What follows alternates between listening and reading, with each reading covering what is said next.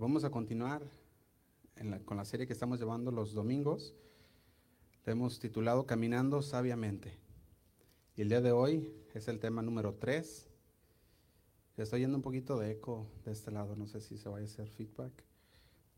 Hoy es el día número 3 y el tema a tratar el día de hoy es el camino de la sabiduría.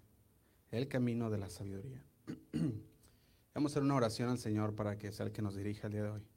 Señor, te damos gracias una vez más, porque hoy nos has dado, Señor, un nuevo día para conocerte más, Señor. Queremos conocerte cada día más y más. Ayúdanos, Señor, a que podamos comprender tu palabra, que podamos atesorarla en nuestro corazón, Señor, que podamos meditar en ella, Padre. Confróntanos, Señor, si hay algo que, que no te agrada en nuestras vidas. Déjanoslo saber, Señor, para que nosotros podamos tomar cartas en el asunto, Señor, podamos corregirnos, Señor, en tu palabra y podamos continuar caminando, Señor, en ese camino que tú quieres que caminemos, que es el camino de la sabiduría, Señor, que es el camino del temor a Dios. Te damos gracias, Padre. Nos ponemos en tus manos. En el nombre de Cristo Jesús. Amén. Y antes de comenzar, me gusta tomar unos minutos para dar un pequeño repaso de lo que ya vimos el domingo pasado, por si usted no lo escuchó o no escuchó el, el primero o el segundo mensaje, al menos tenga algunos principios que estuvimos hablando antes de continuar. De todas maneras, ya sabemos que con la, con la tecnología pues ya están eh, disponibles en el Internet también. Puedes repasarlos, escucharlos, compartirlos, lo que, lo que gustes, puedes ahí, ahí están en Internet disponibles. Y bueno, y encontramos, dijimos que en el libro de Proverbios es un libro dedicado a la sabiduría.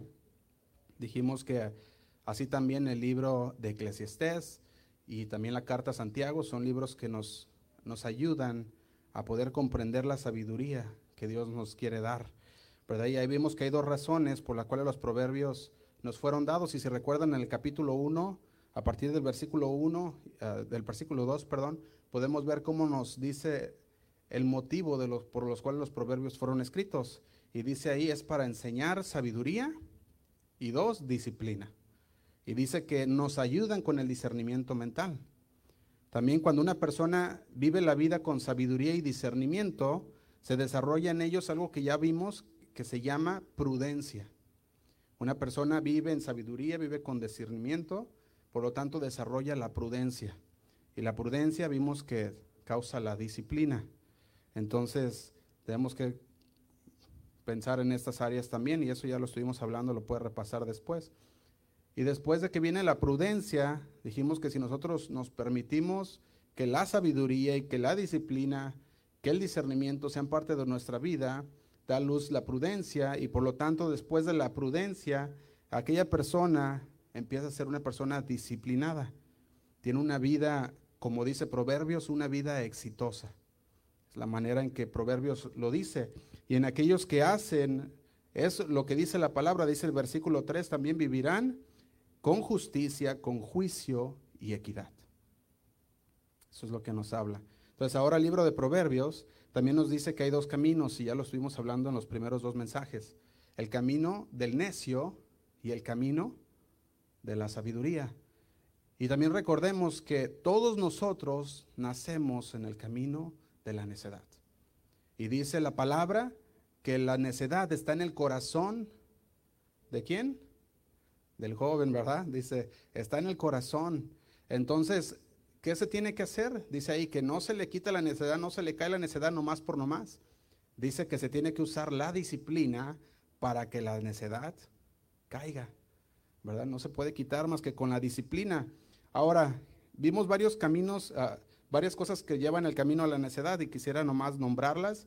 Dijimos que el camino de la necedad es el que lleva a la infidelidad, a la muerte, a la oscuridad, a la inmoralidad, a la vergüenza, a la mala compañía, a la desesperación, al quebrantamiento, al fracaso, pobreza y dolor. Eso es lo que lleva el camino de la necedad. Y también vimos que las personas necias son personas malvadas, son personas también irrespetuosas, arrogantes y perezosas. Es la manera en que nos dice el libro de Proverbios que son las personas que están en el camino de la necedad. pero también nos habló del camino de la sabiduría. Y lo estuvimos viendo en la introducción que dimos para esta serie. Y los que están en el camino de la sabiduría, ese camino es el que les conduce a la vida, a la riqueza, a la felicidad, al sentido común, al discernimiento, la sabiduría en las relaciones sólidas, ya sea con la familia, laboral, ya lo estuvimos viendo, matrimonial. Y también dice el libro de Proverbios que lleva una vida exitosa. Pero dice también esto, dice que las personas que van en ese camino son personas trabajadoras, son personas honestas, humildes, respetuosas y justas. Y esas son las características que nos da del que camina en la necedad y cómo es la persona con el camino de la sabiduría y cómo es la persona que camina en ese camino. Ahora, la semana pasada también pasamos un tiempo específicamente hablando del camino de la necedad, si recuerdan ustedes, y compartí que había tres tipos de necios. ¿Recuerdan esto? Tres tipos de necios o tres grados, pueden decirlo también. Y dijimos que hay personas, primero la persona ingenua, después dijimos ah, que estaba también la persona que es tonta, y después también hablamos de aquella persona que es el burlador. Y esos son los tres tipos de necios. Lo puedes ver en, el, ah, el domingo pasado, lo estuvimos hablando. Aquellos tres tipos de necios. Dijimos que los necios o los tontos son los que saben la verdad, pero la ignoran. No les importa. Y también dijimos que los burladores, al igual que los tontos, conocen la verdad, la ignoran, pero no se quedan ahí, sino que se burlan de aquellos que les quieren corregir con la verdad. Ese es el tercero. Y dijimos que el primero es la persona ingenua, la que simplemente es, es, una persona ah, necia, no porque quiera hacerlo, sino porque no ha aprendido y también ah, puede ser una persona joven que no ha tenido suficiente experiencia para poder conocer mejor. Y esa es la persona ingenua. Entonces ya vimos estos tres tipos también. Y vimos que la triste realidad era que todos nacemos en ese camino de la necedad. Todos somos ingenuos y no sabemos lo que no sabemos y ocupamos que nos enseñen, ocupamos conocer cuál es el camino verdadero. Yo le doy gracias a Dios que el Señor no nos deja a nosotros nada más ahí en medio de los dos caminos, sino que el Señor dice, yo te recomiendo que escojas este y nos da las razones por el cual debemos caminar en ese camino. O sea, no nomás te dice ahí, te lo dejo a, tu decisión, sí, pero también no, no, dejo que tú ahí tomes nomás... Uh, una decisión al azar, sino que te voy a indicar. Y el Señor te dice, este es el camino de la sabiduría, esto es lo que conlleva la sabiduría, y este es el camino de la necedad, y esto es lo que conlleva la necedad. Y tú debes decidir cuál camino seguir. Eso es lo que estuvimos hablando las, las pasadas dos semanas. Y yo le doy gracias a Dios por esa misericordia que nos permite conocer a dónde nos lleva cada camino para que podamos escoger sabiamente. La sabiduría, según el libro de Proverbios, Proverbios 1.20, dice que la sabiduría clama. Vamos a leerlo. Ah, Proverbios 1.20 dice así. La sabiduría clama en las calles, alza su voz en las plazas. Y dice el 21, clama en los principales lugares de reunión, en las entradas, las puertas de la ciudad dice sus razones. Y dice el 22, ¿hasta cuándo, oh simples, amaréis la simpleza? Y los burladores desearán burlar, y los insensatos aborrecerán la ciencia. Y dice el 23, volveos a mi reprensión, he aquí yo derramaré mi espíritu sobre vosotros y os haré saber mis palabras. ¿Quién está hablando aquí? La sabiduría. Clama. Según el libro de Proverbios, la sabiduría está en las calles, está ah, en las plazas, en los centros de reunión, clamando, escúchame, escúchame. ¿Hasta cuándo dejarás de burlarte? ¿Hasta cuándo amarás la simpleza? Y luego dice el 23, volveos a mi reprensión. He aquí yo derramaré mi espíritu sobre vosotros y os haré saber mis palabras. Santiago 1.5 dice así. Dice, y si alguno de vosotros tiene falta de sabiduría, pídala a Dios, el cual da a todos abundantemente y sin reproche, y le será dada. Santiago 1.5 es un pasaje en el que Dios promete dar sabiduría. Está dispuesto a dárnosla a quien se lo pida. ¿No lo da? Aquí está la pregunta para ti el día de hoy. ¿Aceptarás esa oferta de Dios? ¿Le estás pidiendo sabiduría en cada parte de tu vida a Dios? Sabiduría, ya hablamos en tu relación matrimonial, sabiduría en las relaciones familiares, sabiduría en las relaciones laborales, sabiduría en las finanzas, sabiduría con tus decisiones.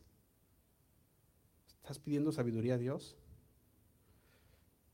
Porque mientras caminamos por la vida, vamos a toparnos con muchas y muchas circunstancias, muchos, ah, se pueden decir, muchos escenarios en los cuales vamos a tener que tomar una decisión muchos escenarios. Cada día tenemos diferentes decisiones que tomar. Cómo responder, cómo hacer una pregunta, cómo guiarte en muchas situaciones. Y necesitamos la sabiduría de Dios para que podamos tomar buenas decisiones. Fíjate, yo veía cuatro puntos sobre nuestras decisiones diarias. Yo lo veía de esta manera las, situaciones vienen a nosotros, es un primer punto, ¿verdad? Las, las situaciones vienen. Después de que una situación aparece, recopilamos información. Dijimos, bueno, apareció esta situación, ahora tengo que ver de qué se trata la situación.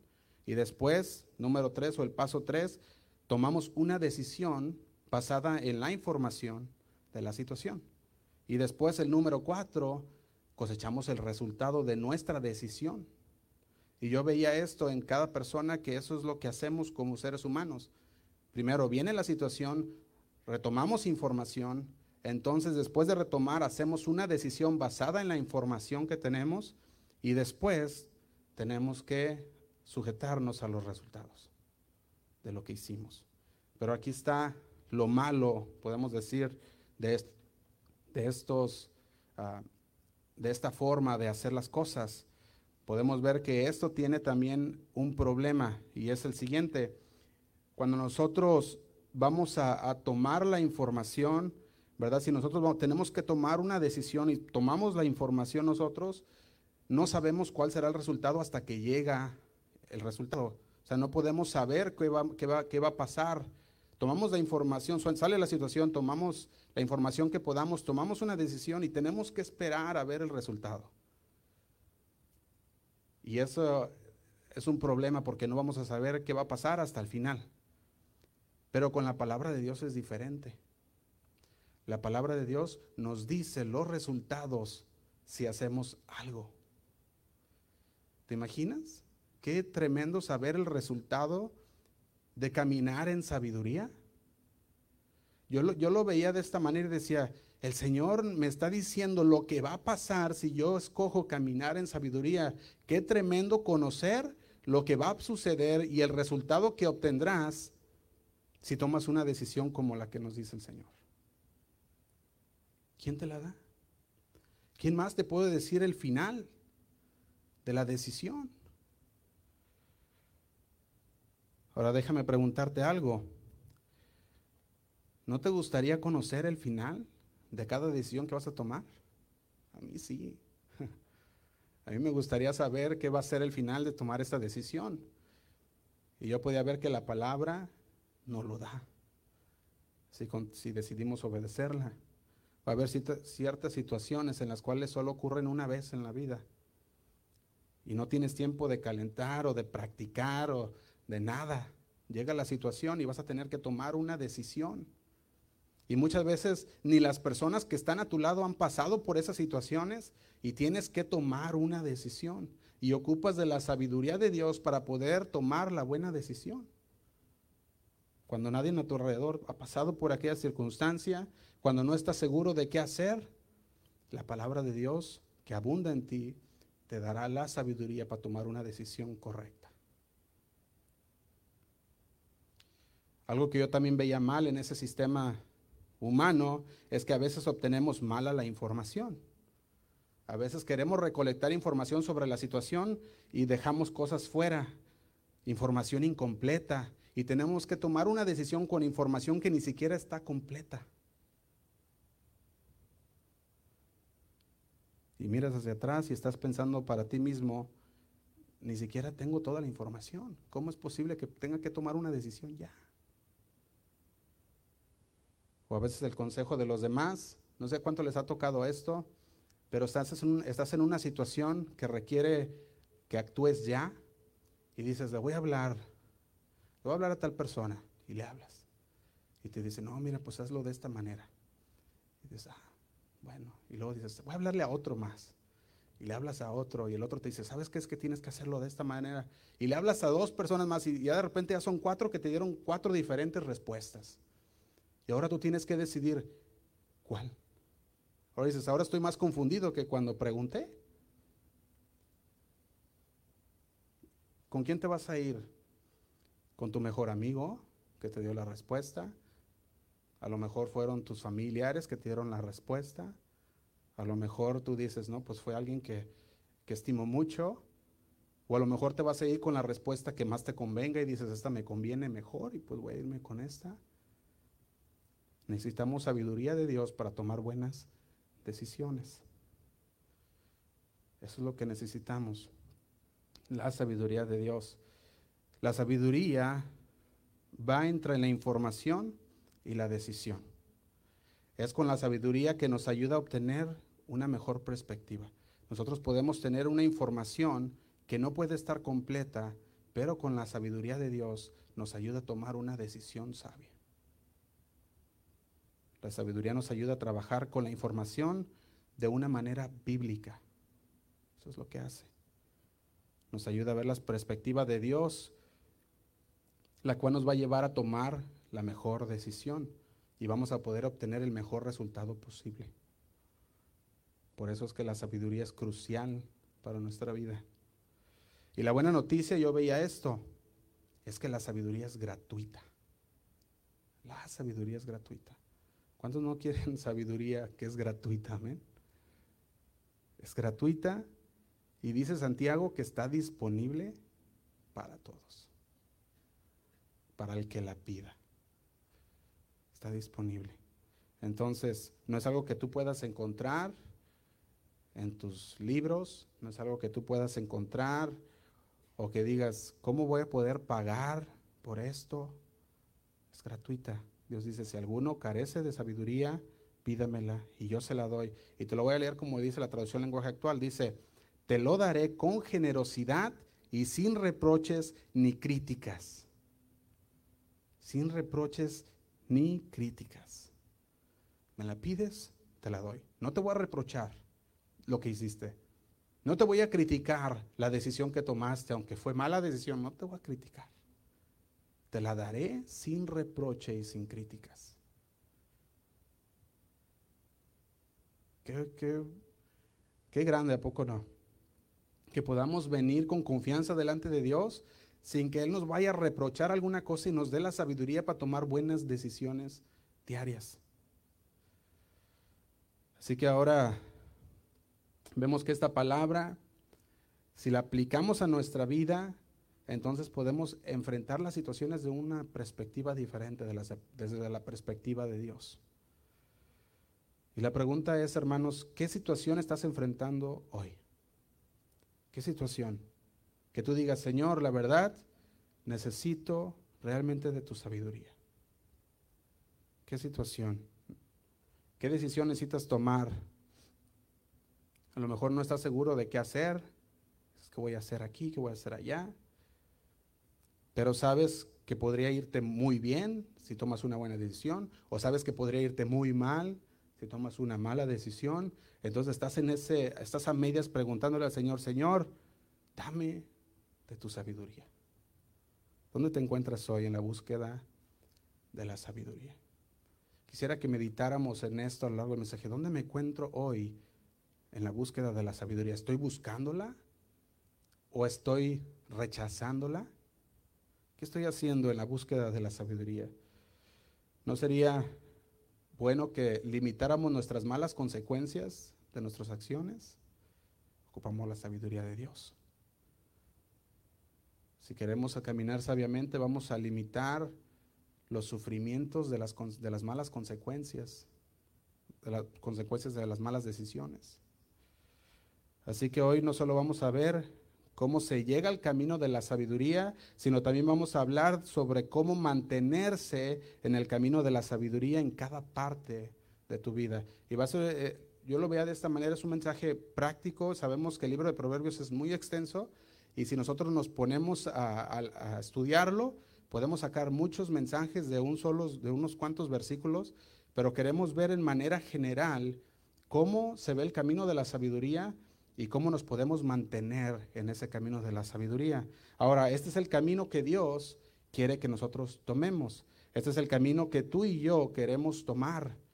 No salirnos de este camino, este es el camino que conduce a la vida, dice ahí, y también a una vida, no solamente a la vida, sino a una vida exitosa, a una vida que podemos vivir plena con el Señor, confiados en Dios, una vida que no tenemos temor de las cosas que puedan venir porque sabemos que Dios es quien nos protege es una vida confiada.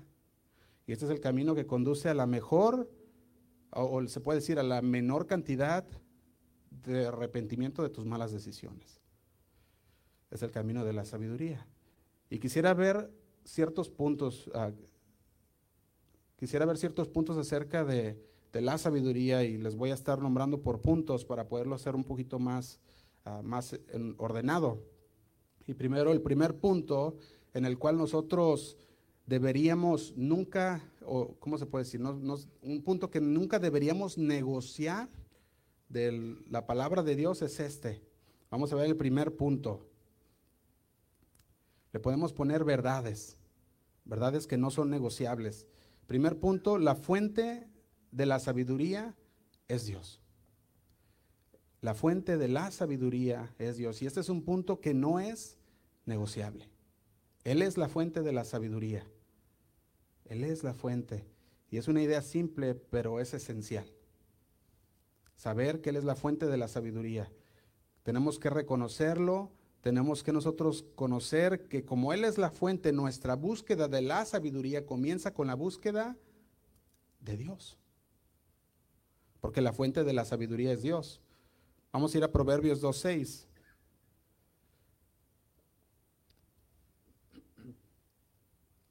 Proverbios 2.6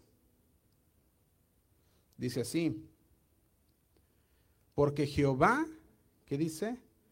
Da la sabiduría, Jehová da la sabiduría y de su boca viene el conocimiento y la inteligencia, porque Jehová da la sabiduría, Jehová es la fuente de la sabiduría.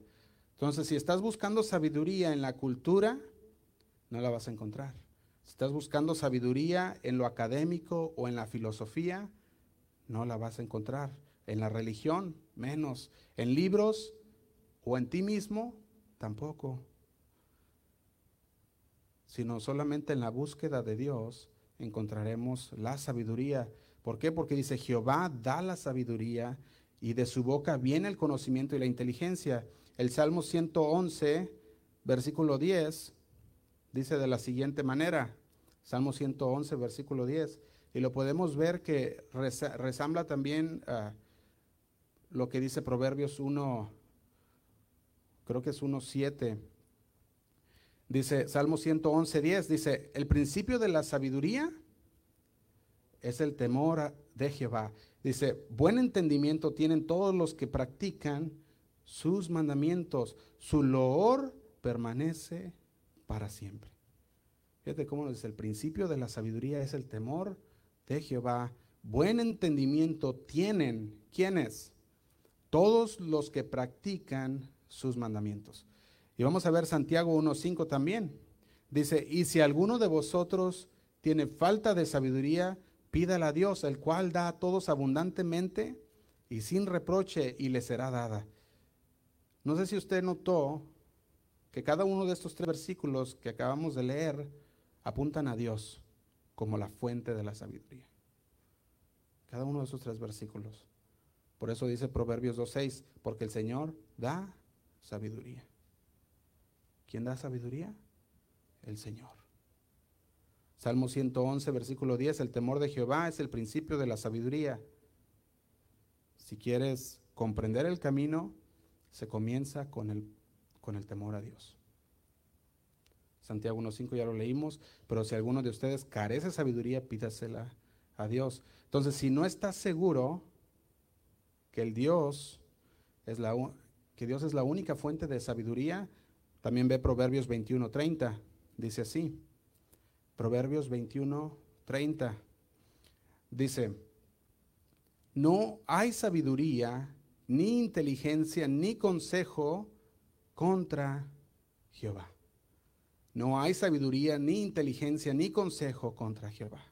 Significa que todo lo que consideremos como sabiduría y donde quiera que nos encontremos en nuestra comprensión y cualquier cosa que creamos que es un buen consejo, debe de estar siempre en conformidad con la voluntad de Dios. Siempre, para que sea un buen consejo y para que tenga un resultado exitoso. Y cuando digo exitoso me refiero a un resultado conforme al plan de Dios. Si no se alinea con la palabra de Dios, si no se alinea con Dios, entonces no es sabiduría. Si es desafiante contra Dios y su palabra, no es sabiduría. Si no se alinea con las verdades de la palabra de Dios, se llama mal consejo. No es sabiduría. El texto dice que no hay sabiduría, ni entendimiento, ni inteligencia, ni consejo que sea contra el Señor. No hay. No hay nada contra el Señor. Así que el camino de la sabiduría te lleva a la búsqueda de quién? De Dios. Y la búsqueda de Dios te llevará a caminar por el camino de la sabiduría. Los dos son inseparables. Buscas a Dios con todo tu corazón, entonces caminarás en el camino de la sabiduría. Esa es la verdad número uno. Dijimos que la verdad número uno es la fuente de la sabiduría es Dios. La segunda verdad que no debe, que no debe ser negociable en la vida del, del creyente es esta. La sabiduría es la aplicación adecuada a la verdad. La sabiduría es la aplicación adecuada a la verdad. Esto es la segunda verdad. Pero quiero decirles una cosa, no podemos aplicar lo que no hemos comprendido. No podemos aplicar lo que no hemos aprendido. Si no conoces la verdad, no puedes aplicar la verdad. Juan 17, 17 dice así, santifícalos en tu verdad. Y luego dice, tu palabra es que es verdad. Juan 17, 17. Entonces, su palabra es verdad. Si quieres saber la verdad, vuelve a la palabra. ¿Por qué menciono esto? Yo les menciono mucho acerca de nuestra declaración de fe, para que un día de estos, cuando le pregunten, les decía el jueves, ¿qué denominación eres? Y te empiezan a dar una lista. ¿Qué es lo que ustedes creen? ¿Por qué? ¿Qué religión son? ¿Verdad? Nosotros podamos entender, y yo lo menciono muchas veces, que es parte de la declaración de fe, es que la Biblia es nuestra única regla, toda suficiente de fe y de conducta. La Biblia es nuestra única regla de toda suficiente. Fuera de ella no hay más. La Biblia contiene todo lo que necesitamos para qué? Para la fe y para nuestra conducta. Todo lo que necesitamos. Por eso podemos decir fielmente, podemos decir claramente que nuestra regla no son una regla denominacional. Denominacional se dice, ¿verdad? No, no tenemos ese, e, eso, porque siempre preguntan, esas son las preguntas que vienen porque dicen, bueno, es que esta denominación tiene estas reglas, esta denominación tiene esto, y cada quien tiene un tipo de, creencia que es diferente al otro. Y por eso les decía el jueves, donde quiera que usted nos quiera poner, que sean seguidores de Cristo, que sean fieles amadores de la palabra de Dios, ahí pónganos. Y ahí, es, ahí estamos nosotros. La Biblia es nuestra única regla, toda suficiente de fe y de conducta, porque nuestro Señor nos santifica en qué? En su palabra. Porque su palabra es verdad. Entonces la palabra es nuestra única manera de conocer la verdad de la mentira. Puedes tomar muchos libros y pueden darte y guiarte en lo que dice la Biblia. O puedes tomar la Biblia y dejar que Dios te guíe tu caminar de la manera que Él quiere. Sabemos que cuando conocemos la verdad, reconoceremos la mentira. Y lo bueno de lo malo, también lo correcto de lo incorrecto, lo moral de lo inmoral, lo piadoso de lo impío. Y los cristianos que se niegan a estudiar la verdad de la palabra de Dios son los cristianos que rechazan caminar en sabiduría. Si tú te niegas, entonces rechazas. Estás rechazando caminar en sabiduría. No sé si podamos ver esa conexión. Si la sabiduría es la aplicación adecuada de la verdad y alguien no sabe la verdad o alguien ha rechazado la verdad, entonces no puedes aplicar lo que no sabes. No puedes aplicar, ¿por qué? Porque lo has rechazado. Es crucial que los creyentes estén en la palabra de Dios si desean andar en el camino de la sabiduría. El camino de la sabiduría está pavimentado con la verdad de Dios. Piensa en esto. Puede haber cristianos muy amables, puede haber cristianos bien intencionados, amistosos, que tomarán mala tras mala tras malas decisiones. No porque la sabiduría no esté disponible, sino porque la verdad ha sido rechazada. Y pueden ser buen intencionados, como dijimos. Pueden ser cristianos muy amables, amistosos. Pero tú ves la vida de aquellas personas y va mal tras mal tras mal, malas decisiones. Y así la pasan toda su vida con malas y malas y malas decisiones. ¿Por qué? Porque han rechazado la verdad. Y es necesario estar en la verdad de Dios para caminar en la sabiduría. No sé si estamos captando todo esto. Amén. Qué bueno que dice amén para saber. y bueno, verdad número tres, una verdad que no debe de ser negociable en la vida del creyente, es la siguiente. Tenemos que pedir a Dios sabiduría. Nos lo dice Santiago 1.5, que la pidamos. Ahora yo quiero ver esta palabra, pídala a Dios. Esta palabra es una palabra imperativa. Que estamos hablando de imperativa, nosotros podemos ver que cuando hablamos de imperativa, imperativa está hablando de que es un comando, o, también podemos decirlo de la otra manera, que es, es un comando o, o una orden de Dios, algo obligatorio que nos dice el Señor, pídemela, pídeme la sabiduría. No te está diciendo, si las cosas no te salen bien, y pues ves, ya, ya intentaste todo y no te salió bien, pues ven a mí. El Señor está diciendo, tienes que pedirme la sabiduría siempre. Es imperativo. Fíjate, Romanos 11:33 dice así. Romanos 11:33 dice, oh profundidad de las riquezas de la sabiduría y de la ciencia de Dios. Fíjate cómo dice, oh profundidad de las riquezas, de la sabiduría y de la ciencia de Dios. Dice, cuán insondables son sus juicios e inescrutables tus caminos. Dios está dispuesto a compartir su sabiduría con nosotros. Pero Él espera qué? Que la pidamos. Porque hay una cosa importante al pedirla. Y eso es lo que yo veía. Hay una cosa bien interesante cuando nosotros pedimos algo y es que nosotros decimos, Señor, yo no puedo. Lleva parte de humillación. Decir, Señor, necesito tu sabiduría. Yo no tengo todas las respuestas, Señor. El reconocer que necesitamos a Dios, eso es algo que nos lleva a humillarnos delante de Dios y decir, Señor, yo en mis fuerzas no puedo, pero tú sí puedes.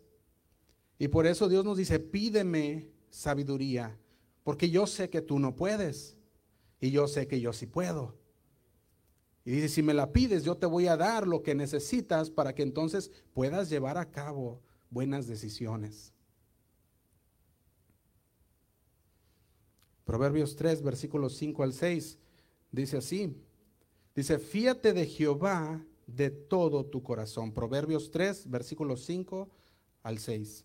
Fíate de Jehová de todo tu corazón. Y luego dice, y no te apoyes en tu propia prudencia. Y luego dice el 6, reconócelo en todos. ¿En cuántos? En todos tus caminos y Él enderezará tus veredas.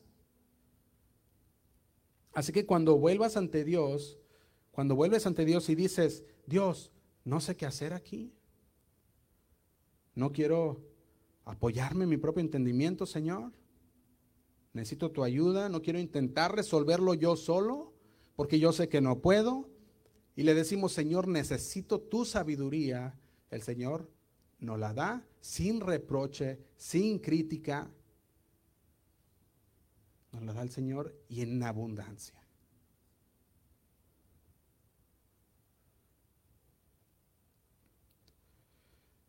No sé si estamos viendo Proverbios 3, 5 a 6. Dios quiere que le pidamos sabiduría. Esto es lo que el Señor busca de nosotros. Por eso es esta verdad número 3 que dijimos. La sabiduría es la aplicación, perdón, dijimos que la verdad número 3 es tenemos que pedir a Dios sabiduría. La verdad cuatro, la sabiduría y la madurez se desarrollan en las pruebas.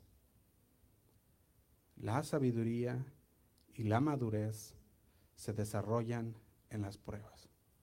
¿Cuántos han pasado por pruebas? Amén.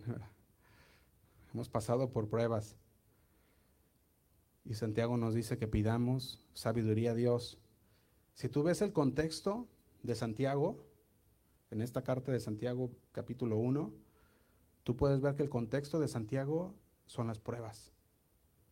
El contexto en el que Santiago nos está hablando son en las pruebas, en la duda, en la ansiedad, en la preocupación, en la tentación, en problemas.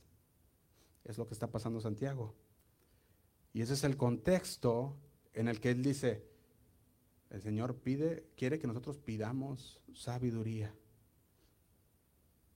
Y yo veía algo aquí que me emocionaba. Piensa en esto. ¿Por qué Santiago no nos pide, no nos dice que le pidamos a Dios fuerza? ¿Por qué Santiago no nos dice que le pidamos a Dios gracia o liberación cuando vamos a través de las pruebas? ¿Por qué Santiago no nos dice esto? Porque Él nos anima a pedir sabiduría. Si nos ponemos a pensar, una verdad universal de todo, pues de todo ser humano, universal, o una, verdad de la humanidad, es que cuando estamos pasando por las pruebas queremos salir de ellas. Estamos pasando por un problema y lo primero que queremos es, Señor, sácame. Dime dónde está la salida. lo primero que queremos es salirnos de las pruebas. Pero el Señor dice, por medio, del, por medio de Santiago nos dice, no, pide sabiduría en medio de la prueba, en medio del problema. Pide sabiduría a Dios en medio de lo que estás pasando, el dolor, por lo que sea que estés pasando, tienes que pedirle sabiduría a Dios. Lo primero que queremos como seres humanos es quejarnos.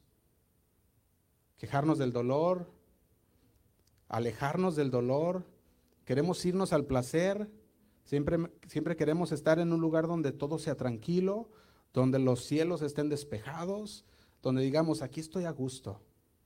Siempre queremos irnos a ese lugar. No nos gustan los problemas, no queremos drama, como podemos decir, en nuestra vida. Entonces queremos decir, Señor, sácanos, manténnos allá, Señor. Pero ¿por qué diría cuando estás pasando por pruebas, si te falta sabiduría, pregúntame? y yo te la daré. ¿Por qué buscar la sabiduría en las pruebas? Y aquí está el por qué. Si la sabiduría de Dios o sin la sabiduría de Dios, nosotros desperdiciamos los momentos de las pruebas. ¿Y qué va a pasar? Vamos a volver a pasar por ese dolor y, ese, y eso que sentimos que nos dolió.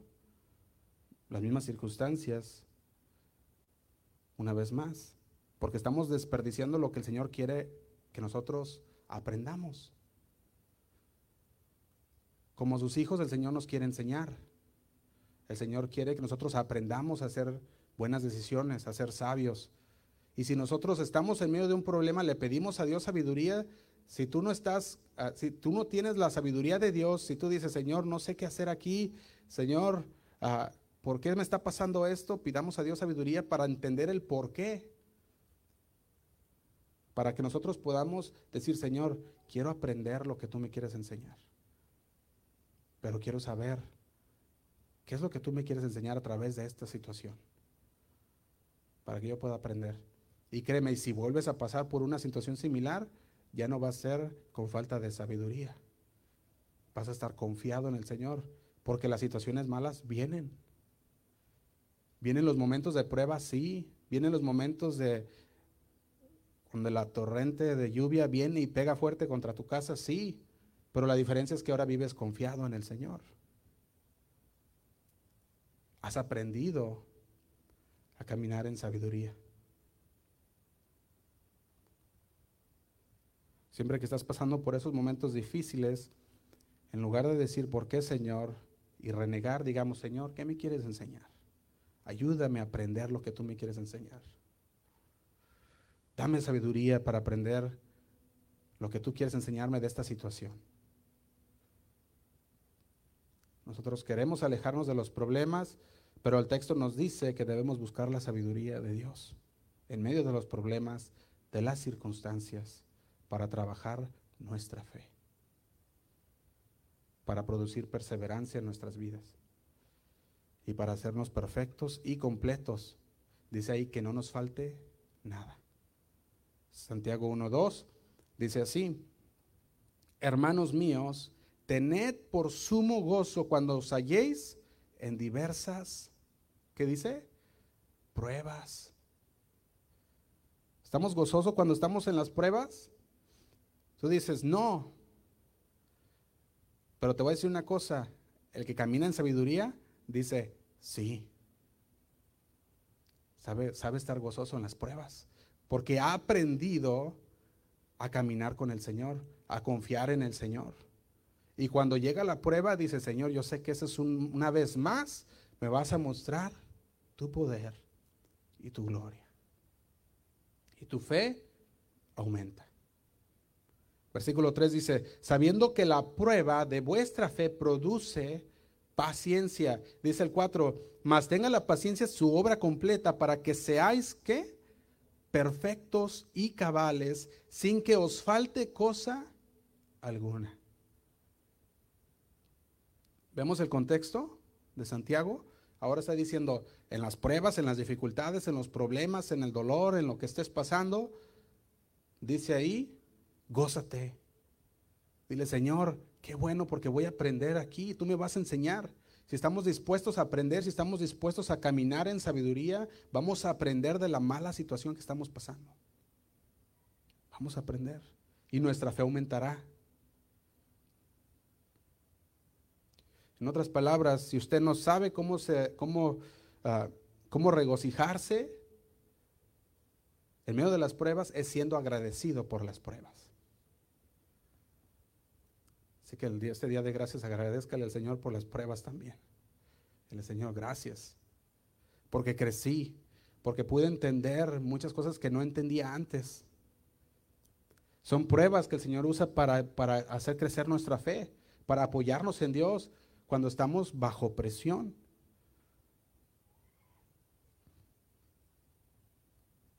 Ahora la pregunta es, ¿cómo está Dios trabajando en tu vida? ¿Cómo está trabajando Dios en tu vida? Él dice, pregúntame, yo te daré sabiduría. Él te dará la capacidad de ver las cosas más allá de tu perspectiva. Nosotros podemos ver nomás el problema, pero cuando estamos en el Señor podemos ver aún más allá del problema. Necesitamos la sabiduría de Dios para ayudarnos a replantear ese momento en el que estamos pasando. Decir, Señor, esto no es, no es para mi mal. ¿Qué dice Romanos 8, 28? Todo obra para bien para los que aman a Dios. Y tenemos que ver todo de una manera, desde la perspectiva de Dios. Señor, ¿qué es lo que está pasando aquí? ¿Por qué está pasando esto? Ayúdame a entender esta situación para aprender. No quiero desperdiciar este momento de debilidad, este momento de prueba, este momento de lo que está pasando, Señor, de dolor, lo que sea. No quiero desperdiciarlo. ¿Qué me estás enseñando? Me estás enseñando a confiar más en ti, Señor. Me estás enseñando a poder tomar tu mano y no soltarme, Señor. ¿Qué es lo que me estás enseñando? Yo quiero aprender. Necesitamos la sabiduría de Dios para ayudarnos a ver las cosas como Él las ve. Necesitamos su sabiduría para obtener una visión de cómo Él está usando las circunstancias para nuestro bien y para su gloria. Cuando lo vemos de esta manera, cuando vemos las circunstancias que estamos pasando, cuando la vemos por medio de los, del lente de Dios, sabemos que las circunstancias son para nuestro bien y para la gloria de Dios. Sin su sabiduría, estamos operando con una perspectiva limitada, muy limitada. Estamos operando con solo una pequeña porción de información. En lugar de ver las cosas desde su perspectiva, sin la sabiduría de Dios, desperdiciamos las mismas circunstancias que Dios nos da para que maduremos y para mantenernos en el camino de la sabiduría las desperdiciamos cuando no estamos buscando a Dios. Esto me lleva a la verdad número 5, que es innegociable. Nunca habrá, perdón, nunca habrá una nueva, una buena excusa. Nunca habrá una buena excusa para rechazar el camino de la sabiduría. Nunca habrá una buena excusa. No estamos diciendo que, que no haya excusas. Estamos diciendo que nunca habrá una buena excusa para rechazar el camino de la sabiduría. No hay una buena excusa. Porque todo el mundo tiene una excusa. Todos tenemos una excusa. Mira, Josué, la verdad es que tengo muchas cosas que hacer. La verdad es que es que tengo que hacer esto, tengo que hacer el otro y y así estás, es que estoy muy ocupado. Podemos poner muchas excusas. Hasta el perro termina siendo la excusa. Estoy demasiado joven, estoy demasiado viejo, no tengo tiempo, tengo demasiado tiempo. Y dices, bueno, pues entonces nunca habrá una buena excusa, porque la sabiduría está disponible. La sabiduría es gratis. La sabiduría nos ruega que la sigamos. Dios promete darnos sabiduría si se la pedimos. Entonces, en realidad nunca habrá una buena excusa para rechazar la sabiduría de Dios. ¿Cuál es tu excusa? ¿Por qué estás rechazando la sabiduría de Dios? Si usted piensa bien en lo que Dios le está ofreciendo, va a decir, no lo quiero rechazar. No lo quiero rechazar. Es una promesa que le podemos poner una promesa increíble, que Dios nos la da sin reproche y en abundancia. No importa cuántas veces te hayas equivocado, no importa cuántas puertas te hayan cerrado en la cara, no importa lo mal que te encuentres, Señor dice, te lo leo otra vez. Si alguno de ustedes no tiene sabiduría, pídasela a Dios. Él se la, da, se la da a todos en abundancia, sin echarles nada en cara. Si se le pregunta por la sabiduría, Dios promete dártela.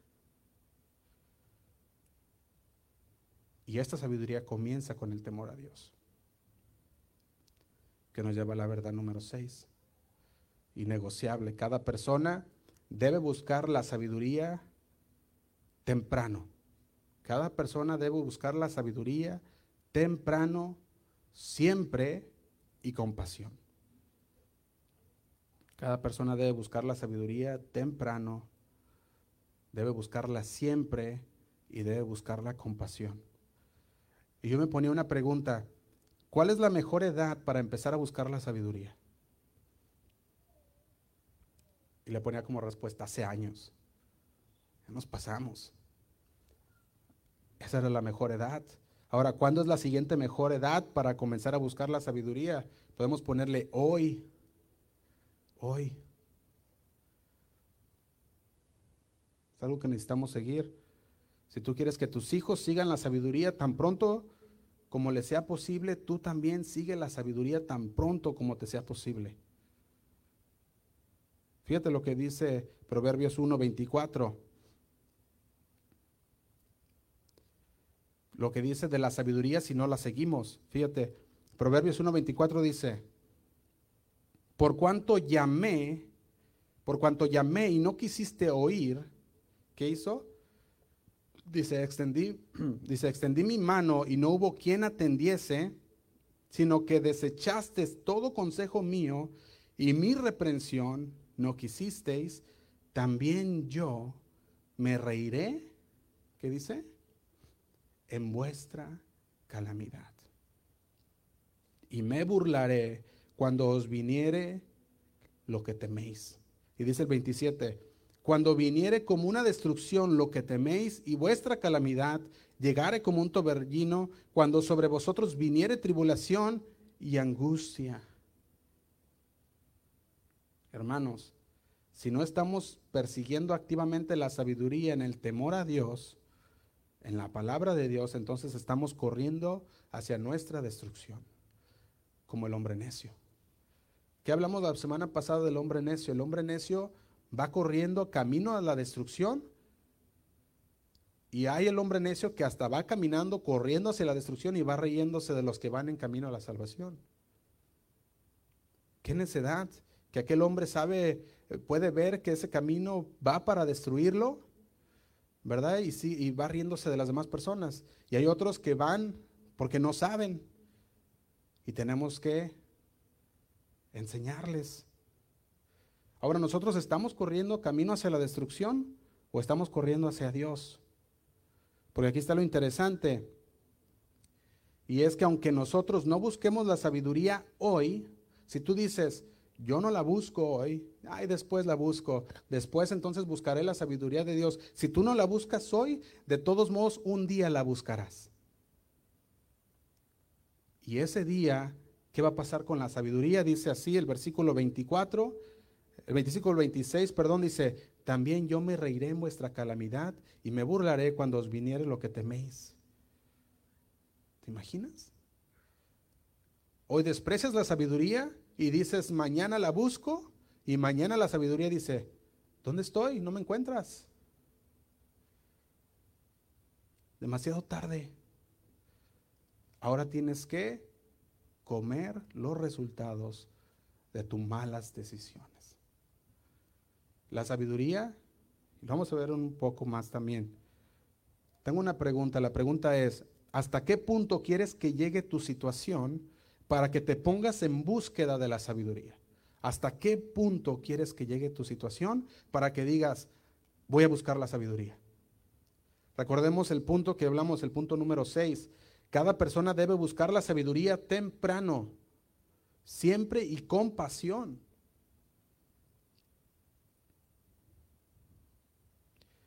es una de esas cosas que necesitamos perseguir tan pronto como te sea posible.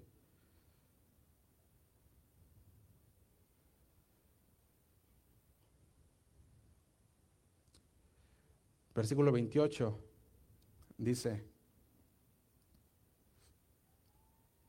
entonces me llamarán y no responderé.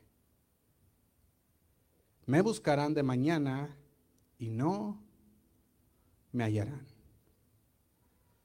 Ahora la pregunta es, ¿qué le pasó a la sabiduría? ¿A dónde se fue? Vamos a ponerlo de esta manera. En el momento del problema, irás corriendo buscando la sabiduría. Para ese momento específico, no la encontrarás. Porque nunca te llenaste de sabiduría. Por lo tanto, tu cofre de sabiduría está vacío. corriste a tu cofre de sabiduría, lo abriste y sabes una cosa, está vacío. Nunca pusiste nada en ese cofre. Quiero que recordemos cómo funciona la sabiduría. La sabiduría no es una solución rápida. La sabiduría es una forma de vida. No puedes abarrotarte de sabiduría en el último momento y decir, sabiduría, ven y me llenarte de sabiduría porque la sabiduría va en tu caminar diario. Y vas llenando tu cofre de sabiduría en cada día. Y en el momento que la necesites, vas y corres a la sabiduría y puedes sacar de ese cofre la sabiduría de Dios para esa situación. Así que ahora estás en ese momento y lo que necesitabas de sabiduría no está ahí. Porque nunca te llenaste de sabiduría, nunca buscaste la sabiduría, por lo tanto ni siquiera sabías cómo la sabiduría trabaja. Es algo que deberíamos haber aprendido desde el momento, es algo fundamental que deberíamos haber aprendido hace siete meses antes de la situación, hace años antes de la situación, y el problema es que todos en algún momento u otro vamos a estar llamando a la sabiduría. Tu pregunta o la pregunta es, ¿tú estás llamando antes o después del desastre? ¿Estás llamando a la sabiduría antes o te vas a esperar a llamarle después del desastre?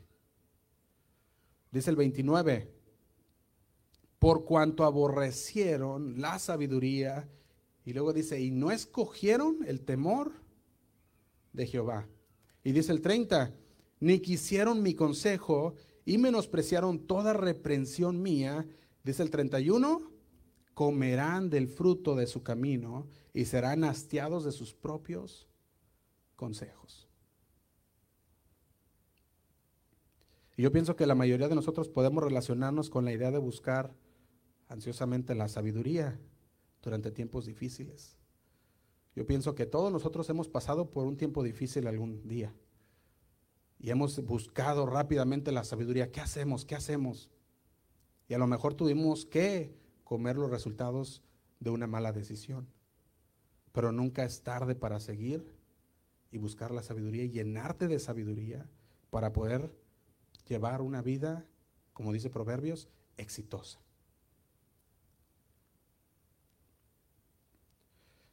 Yo al menos me puedo relacionar con esta idea que nos habla el libro de Proverbios.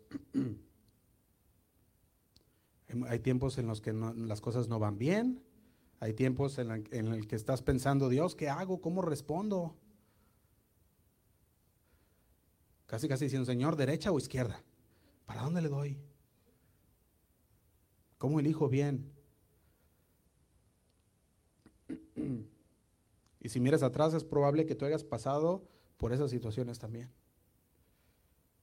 las cuales nunca hubiéramos tenido que pasar si estuviéramos en la sabiduría de Dios. Busquemos la sabiduría antes de los problemas. Busquemos la sabiduría antes para que podamos pasar los problemas con sabiduría. Hay decisiones financieras que nunca tuviéramos que haber pasado. Hay decisiones en nuestro trabajo que nunca hubiéramos aceptado o haber pasado. Puede haber hábitos que deseamos que nunca se hubieran formado. Puede haber comentarios que deseamos nunca haber dicho. Puede haber gente que nunca hubiéramos insistido si hubiéramos conocido la sabiduría de Dios. Si hubiéramos estado escuchando la voz de la sabiduría antes, hay muchas cosas que nos hubiera librado el Señor.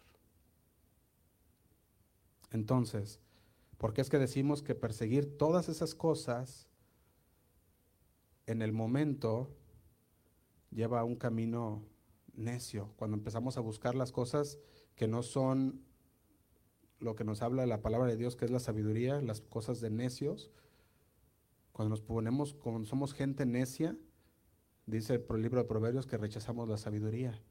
Y por lo tanto, nosotros si andamos en el camino de la necedad, vamos a tener que pasar y vamos a tener que comer de los frutos una y otra y otra vez y otra vez y otra vez hasta que decidamos cambiarnos al camino de la sabiduría.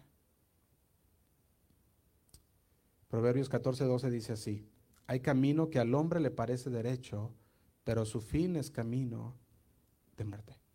14, 12 del libro de Proverbios. El camino equivocado para el hombre puede parecer el camino correcto. Es engañoso ese camino. Un poco de reflexión de nuestra parte debería ser suficiente para recordarnos que necesitamos la sabiduría constantemente y que fuera de la sabiduría de Dios vamos a seguir metiendo la pata una y otra y otra y otra vez. Fuera de la sabiduría de Dios. Necesitamos de esa sabiduría. Efesios 4.1, vamos terminando hermanos. Efesios 4.1 dice así. Vemos al apóstol Pablo, describe nuestro caminar y nos dice, yo pues preso en el Señor os ruego que andéis como es digno de la vocación con la que fuisteis llamados. Que camines como es digno de la vocación. No debemos caminar como camina el mundo. Efesios 4:17 dice así. Dice, esto pues digo y requiero en el Señor que ya no andéis como los otros gentiles, que andan en la vanidad de su mente. Ya no andemos, ya no caminemos como necios. Debemos caminar en amor, dice Efesios 5.2. Y andad en amor como también Cristo nos amó y se entregó a sí mismo por nosotros ofrenda y sacrificio a Dios en olor fragante. Caminar en amor. Debemos caminar como hijos de la luz, dice ahí mismo 5.8. Dice, porque en otro tiempo erais tinieblas, mas ahora, ¿qué somos? Efesios 5.8. Porque en otro tiempo erais tinieblas, mas ahora sois luz en el Señor. Y luego dice, ¿qué, qué nos dice? Andad como hijos de luz. Deberíamos caminar en sabiduría. Efesios 5.15 nos dice así para terminar. Dice, mirad, dice, mirad pues con diligencia como andéis, no como necios, sino como sabios. Caminar en la sabiduría significa que la sabiduría debe caracterizar ¿qué? El camino diario en el que operamos. Y un error común es que una persona necesita sentido común para las cosas normales y que necesita sabiduría para las más fuertes. Y ese es un, un error común que pensamos. Pero Pablo nos dice, debes caminar en sabiduría. Y es algo que debemos hacerlo siempre. O sea, debe ser habitual. No solamente caminar en nuestro sentido común y la sabiduría cuando la necesitemos, sino que cada día, cada momento debemos caminar en sabiduría para tomar todas las decisiones. Efesios 5:15 dice así, mirad pues con diligencia cómo andéis. Nos da otra palabra importante, dice, mirad pues, tengan cuidado con la forma en que camina. Ponga atención en la forma que camina. No como hombres insensatos, sino como sabios. Con diligencia significa observar algo con precisión examinar algo con mucho, mucho cuidado. Y es muy, muy difícil observar algo con precisión o examinarlo con mucho cuidado si no tenemos tiempo para pensar en lo que se está haciendo. Si no dedicamos tiempo de pensar en eso, va a ser muy, muy difícil observar algo con precisión. Porque eso es lo que está pasando hoy. Vivimos una vida tan deprisa, tan rápida, que ya no tomamos el tiempo de detenernos, de parar y pensar. Y reflexionar y evaluar y decirle, Señor, ayúdame, quiero caminar en sabiduría.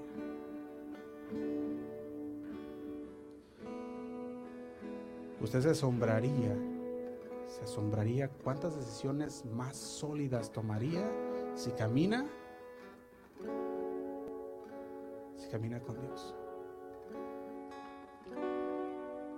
Hay muchas cosas que decir, hermanos, sobre el camino de la sabiduría, pero nosotros, esto que hablamos debería de despertar en nosotros el caminar en sabiduría como un hombre de Dios, como una mujer de Dios, como hijos de Dios. Y le quiero dar una lista antes de terminar de cómo se ve el camino de la sabiduría. Y todo esto viene en el libro de Proverbios. El camino de la sabiduría se expresa con un temor saludable al Señor. Aquel que camina en sabiduría vive fielmente ante Dios. Confía en Dios. No confían en sí mismos. Persiguen la sabiduría, el conocimiento y el discernimiento.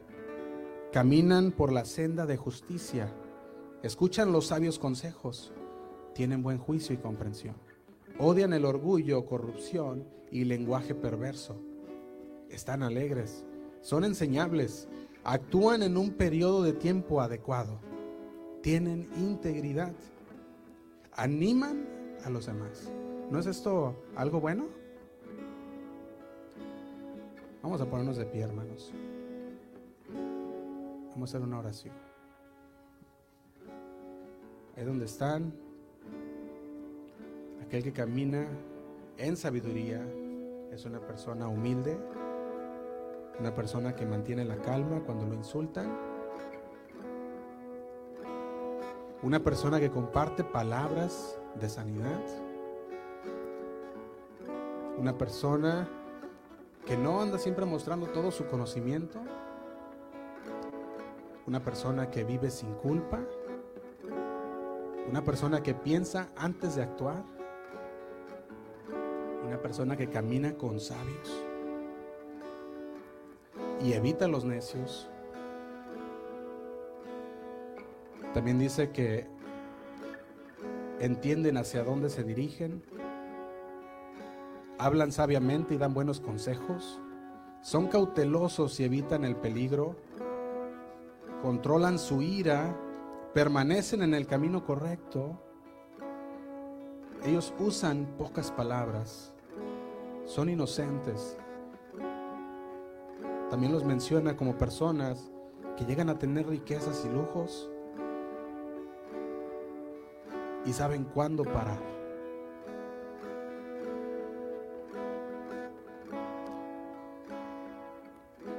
Si podemos poner esta lista en perspectiva en nuestra vida, podemos saber si estamos caminando en sabiduría. Y si no, pidámosela a Dios que nos la da sin reproche y en abundancia.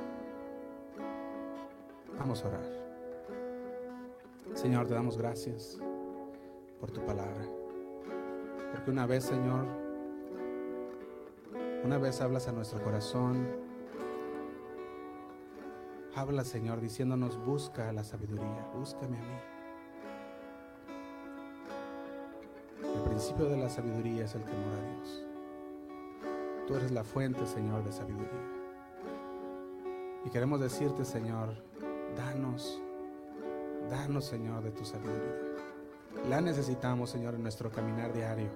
La necesitamos, Señor, en nuestros matrimonios, con nuestra familia, en nuestras relaciones laborales, Señor. Necesitamos tu sabiduría para tomar buenas decisiones en las finanzas, en las, en las cosas, Señor, que tenemos que hacer cada día. Ayúdanos, Señor. Nos ponemos en tus manos. Porque sabemos, Señor, que, que tú estás hablando a nuestro corazón. Y si no estábamos, Señor, caminando en sabiduría, si no estamos caminando en ese camino de la sabiduría, queremos realinearnos, Señor, conforme a tu palabra y caminar de acuerdo a ella, Señor. Te lo pedimos en el nombre de Cristo Jesús. Amén. Amén. Ahí donde está, hermano, ¿por qué no le cantamos un canto al Señor?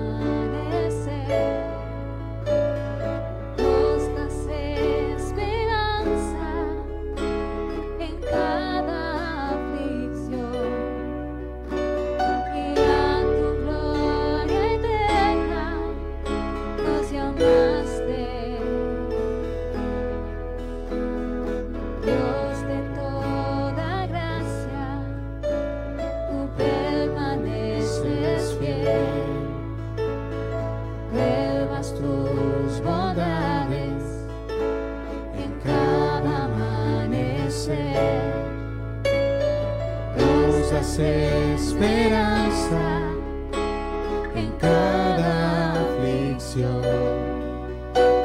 Y a tu gloria eterna nos llamaste, bendito Dios,